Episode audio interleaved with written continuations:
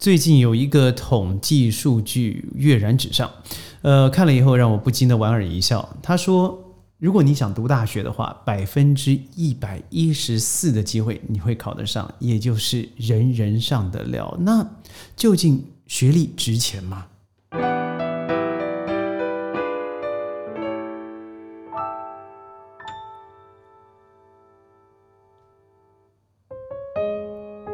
嗨，各位好，欢迎加入今天的宣讲会，我是轩。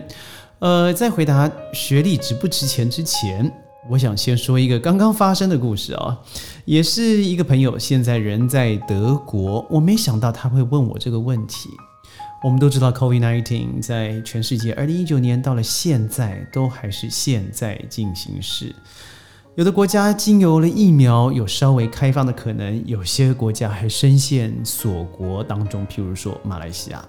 对每个地方有不一样的生存方式，但是有个东西是更久不变的，就是在疫情之间呢，还是一样要读书，要考学。我这个朋友在德国，因为这个跟着啊疫情的蓬勃发展哦，他读的又是生药科技，所以当然了。他现在是如鱼得水的，在这个新创公司之内得到了很好的职位。他写了信告诉我说：“我有个困扰，因为他曾经是我的这个客户，同时也是我的朋友。”他说：“不瞒您说，我一直在于硕士这个位置卡的死死的，就是我到底还要不要读博士呢？我现在身旁里头十个里头八个是博士。”但我的管理能力、我的业绩能力、我的业务能力、沟通能力，还有表达能力，远远胜过这些所谓的博士。但如果我不做，当然不会有什么现在升不上去的可能，因为管理职啊和这个科技专业始终不太一样。但是好像就少了什么东西，可不可以请我给他一些意见？因为如果一签下去这个博士，那就是五年起跳了，值不值得做这个投资？我要回答他这个问题之前，我想先说的是。低学历啊，一样会创造出成就的。我在世界上，嗯，应该有大概十个国家做商业教练，或是商业顾问。不论是透过现行的网络，或是以前面对面嘛，哦，我所以一天常常会飞到两个城市，甚至最多有四个地方，两个国家。那这么多的客户存在我的身旁，有太多都是硕士、博士以上的学历啊。呃，有大学的讲师、教授，同时还有企业的创造者，同时也是 CEO、CFO。那这些人在我身旁，他带来的什么样的气质最吸引我？我思考了一下，我发现并不是学历，我发现的是让我觉得他在谈吐之间的领导魅力，那吸引了我。那如果说他们读了这么多的书，花了这么多的时间，甚至金钱，他最后要得到的是领导能力的魅力，那事实上不需要经由博士、硕士，你一样可以得到。我们就以以现在很多的呃社会状况来看，有很多人是属于社会状元型的，也就是他并不需要有非常完整的学历，但他非常丰富的经历，一样可以让他变成。重要的领导人物，而不是只会读书的纸上秀才。那我们最近非常红火的嘛，像红海集团的董事长郭台铭先生，而现在非常受争议的一传媒的主席黎智英先生。呃，我相信这些人都是没有傲人的学历，但是却在人，甚至不是单纯的一个人，是千万亿的人都受了这些人的影响。我认为这是。英雄不怕出身低吗？我这样说了还不对，因为我认为他从来没低，因为他所影响的东西远远高过于有一百个博士的人。当然，我夸张的描述了。如果我们把学历高低来当做一个人的出身的话，他往往会真的限制了一个人的成就。譬如说，嗯，蔡衍明先生好了，他呃是旺旺集团的董事长嘛，对不对？呃，他曾经说过一句话：在街头看一年。比读书三年还看得多，这是真的。我身旁有几个学生，他们现在大概都是要经过 IGCSE 或者是进入 IB 的系列，然后有些人已经选择了大学。他跟我分享，以前在内地读书的时候，他每天背，每天的时间有十六到十七个小时是花在学习，而且各个学科。但他出来了，在马来西亚的这两年之内，他发现远远比他过去所读的读书的综合所学的东西还多，而且更夸张的是，成绩还好了很多。他不但可以游山玩水，他可以骑车打球，同时他在上课，尤其是网课哦，现在。他几乎可以用“做中学，学中做”来描述现在状态。譬如说，我看到，哎，你手怎么鲜血了，流出血了？他说：“因为我现在在做一个很重要的互动装置，我要无中生有，所以我伸出这个东西。”他已经忘记手被刀割破了。他或许没有一个漂亮的实验室，他更没有某个大学的光环，但是我觉得“做中学，学中做”它就是一个最重要的学分。这些人，我相信，即使。他没有一个漂亮的未来学历，但是他在学中做的过程，他已经得到比嗯一直在社会呃学校襁褓或是一个象牙塔里头成长的博士学习的更多了。但我要说的并不是学历不重要，学历很重要，尤其是对于很多人，他可能终身。呃，他最棒的专才就是做研究了啊。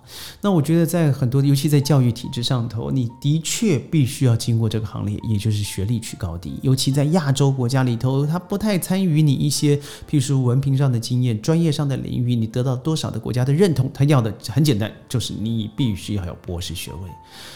如果你在初中青春期之后，一直到大学毕业，你一直认为你最想做的是教育与研究工作的话，我认为博士或许是，而且加上你还有这个时间和资质，我认为你可以去完成它。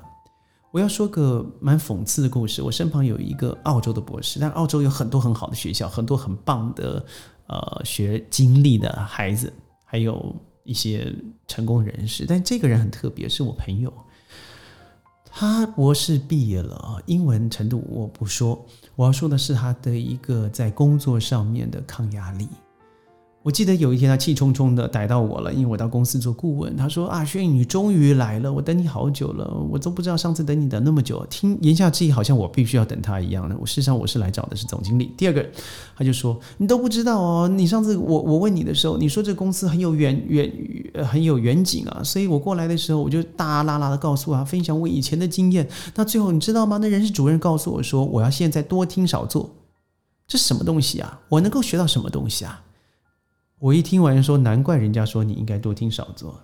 你以前的经验全部在学术的襁褓之中，现在你遇到这些优秀的工作人士，他或许没有博士，他没有你这么漂亮的学历光环，但不要忘了，他有一个非常重要的东西，你永远换不来的，他的时间累积的经验，那是学校可能教十年理论上都找不到的东西，因为理论上所说和真正的实际状况十万八千里啊。所以，我认为，如果你的情商没有进步，你的挫折系数太低，你的道德商数太低，那你有再高的 IQ，结果都会让你置于一个非常糟糕的境地。所以，我一直觉得，这些在于工作上面得到成就的人，我不不能说每个都是郭台铭先生，每个都是呃优秀的不用读书的，譬如说邱光荣先生，但是。你要知道吗？我认为他们身上都有一些共同的五个特质。一个是他们都比较早的进入社会，他在社会的过程他不是混，而他在找到自己的一个人生的特质，可以适应的专长。我认为他们都有这个特色。第二个，由于家庭的背景啊，环境可能不是那么好，他自知自己的学历可能没办法和别人一样，他反而。会变得更加的努力，这就是我常所说的，就是出生在失败，很有可能接近成功；但如果你出生在成功，很有可能会接近失败。第三，我觉得这些人呢，不但是敢做梦，而且逐梦踏实的人，他不是只是说话打高空，他必须用行动先行一步，而达到说话的胆。为什么？因为他没有学术的光环。像我刚才所说的这个朋友，他在呃英国非常优秀的一个大学的博士毕业了，他自认他已经拥有了一个明星光环，但他所做出来，人家会对他的差要求更高，所以也就是他做出来成就不如的时候，别人会用更高的标准来衡量他，他跌的不是更重吗？所以我认为他们不仅大胆做梦，同时他们逐梦踏实。而且他们用行动力来展示自己是可以做得到的大胆。那个东西是他们共同的特质。第四，你要记得，你学历低不代表你不喜欢读书哦，不是哦。我发现这些人成功的这些经营者也好，政治人物也好，或是一些呃宗教领袖，我认为他们有自己的自学之道，他只是没有机会，或者是在学历的时候他错过了。他本身有他自己学习智慧的地方。特殊之地，而且甚至我认为那个东西超过了我们传统的学校教育。很多人在我身旁，譬如说我在马来西亚 EPO 遇到了一个非常成功的专门经营五金的一个很好的朋友，他叫 On，他跟我说了好多他学习，他对于养蜜蜂很有兴趣，他非常喜欢嗯去和别人聊天，聊天以后回来他会呃做笔记。他会找出这个人的专长和特色。他今天说了哪些话是得体的，是不得体的？他听到了哪些话，他应该记下来，而且熟背的。哇，这位 Mr. Om，他聚集了一大本厚厚的哦，那本书他他不想变成三四本，他随时出去都带着他，于是他一本加一本的粘在一起。所以他的自学之道是非常特别的，而且全世界只有他有。果然，不要说他的年纪轻，最重要是他说话的得体。礼貌的到位，对人之间的互动，它不是虚假的，它是真实的。它虽然有有一个非常良好的互动，但它却有温暖的距离。我认为这些成功人士里头看到的，就是他们都有自己走向智慧的学习方法。第五，我觉得最最重要的就是，你没发现这些人都是谦虚的人。或许媒体有时候会夸大，有时候我看到这个郭台铭先生的在媒体上面，有些人说他所说的方式霸王式的等等等等，但我更多时候看到的是他的谦逊，因为他对于专业的尊重，他借重他身旁的顾问团给予的力量。帮助他自己在上下游，包括在收购夏普之间，他所运筹帷幄的方式，你看得出来，那是综合了众人的智慧，绝非一个人独霸的结果，那就叫做谦逊。所以，我一直觉得很多人把学历当做一个门槛，来当做一个人看别人的成功与否和特质，我觉得。